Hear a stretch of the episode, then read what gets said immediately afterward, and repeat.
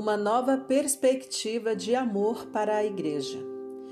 Vamos descobrir o porquê de Deus ter inspirado Lucas a relatar essa história para Teófilo em Atos 8, versículos 26 a 39.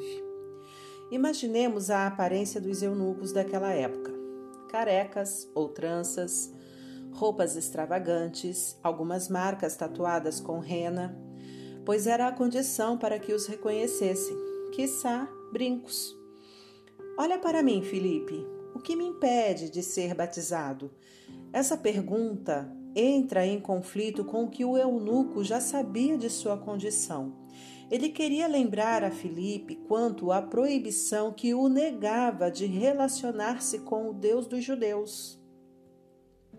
Em outras palavras, ele queria, ele queria dizer isso.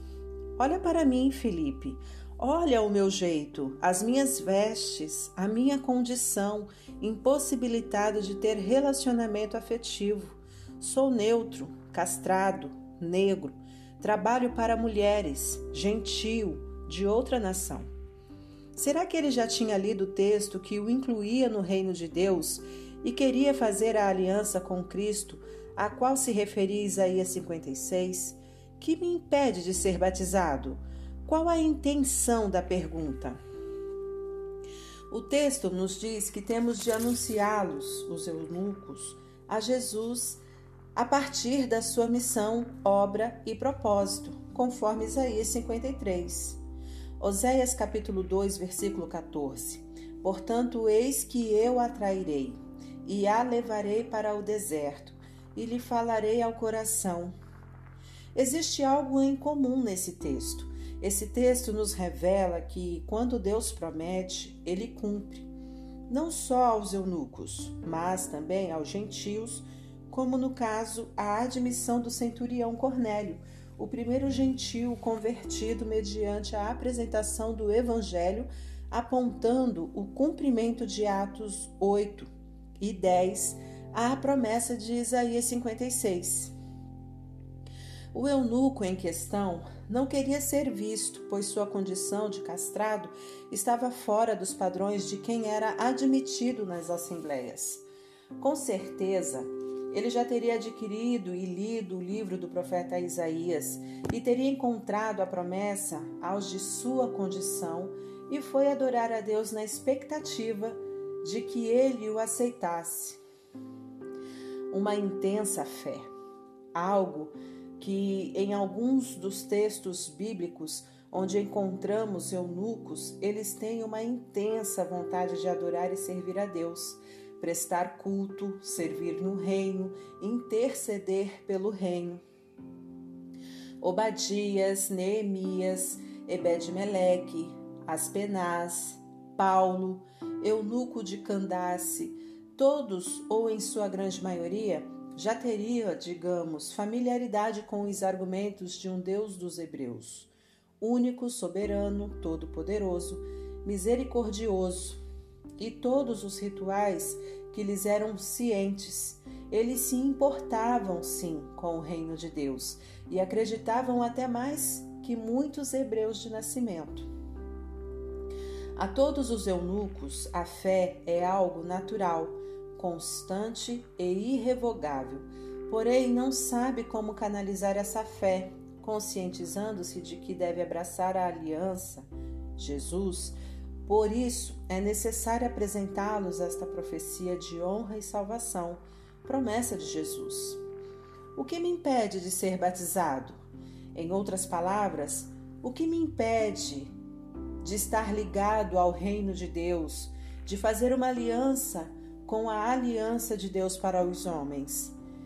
É lícito, se crês. Efésios capítulo 2, versículo 8. O que dizer sobre o homem com um cântaro de água?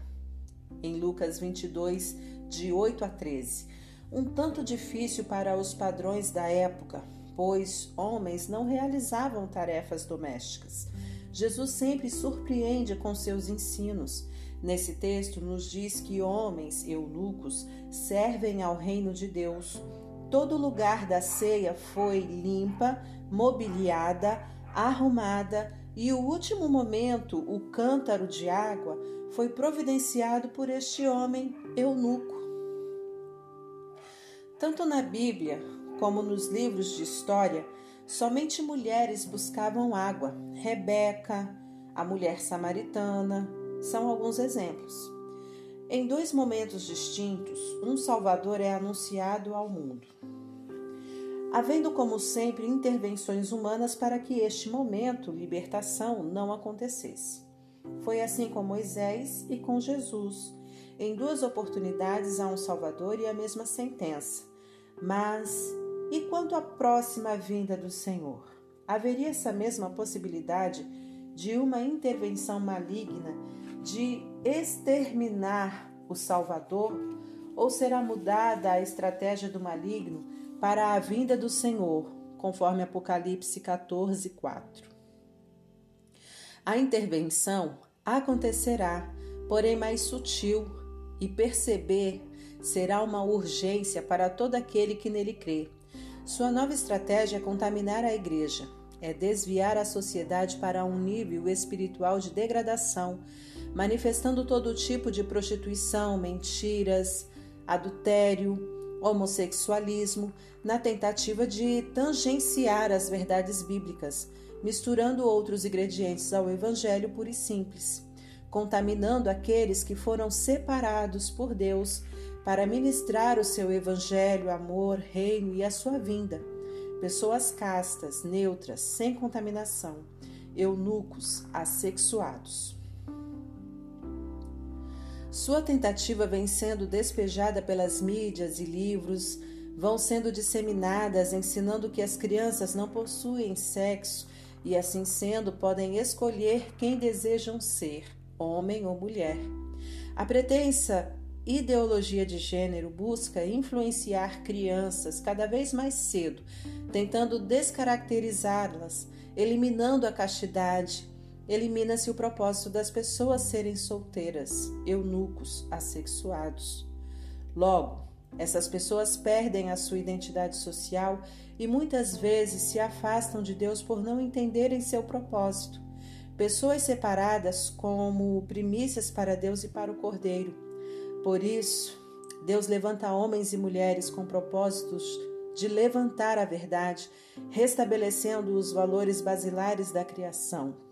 Pessoas que estão lutando contra as hostes malignas que operam por enquanto nesse mundo.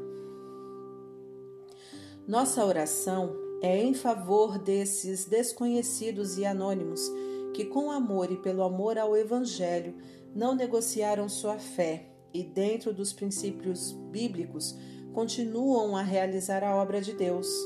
A luta destes que estão cada vez mais influentes será cada vez mais árdua.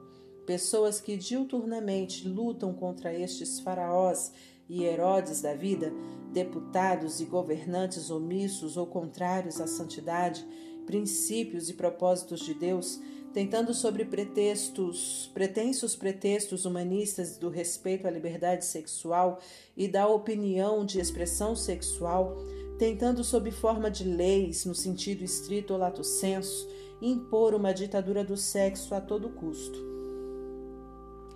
Todavia, nenhum dos planos de Deus podem ser frustrados. O fim dessa ideologia do sexo está no fim dos tempos. Jesus está voltando. Neste dia, Todos os homens e mulheres, juntamente com os homens e mulheres castas, serão honradas por terem sido fiéis a Deus. Alertai-vos, pois, ano aceitável do Senhor está próximo. Apocalipse 22, do versículo 1 ao 21.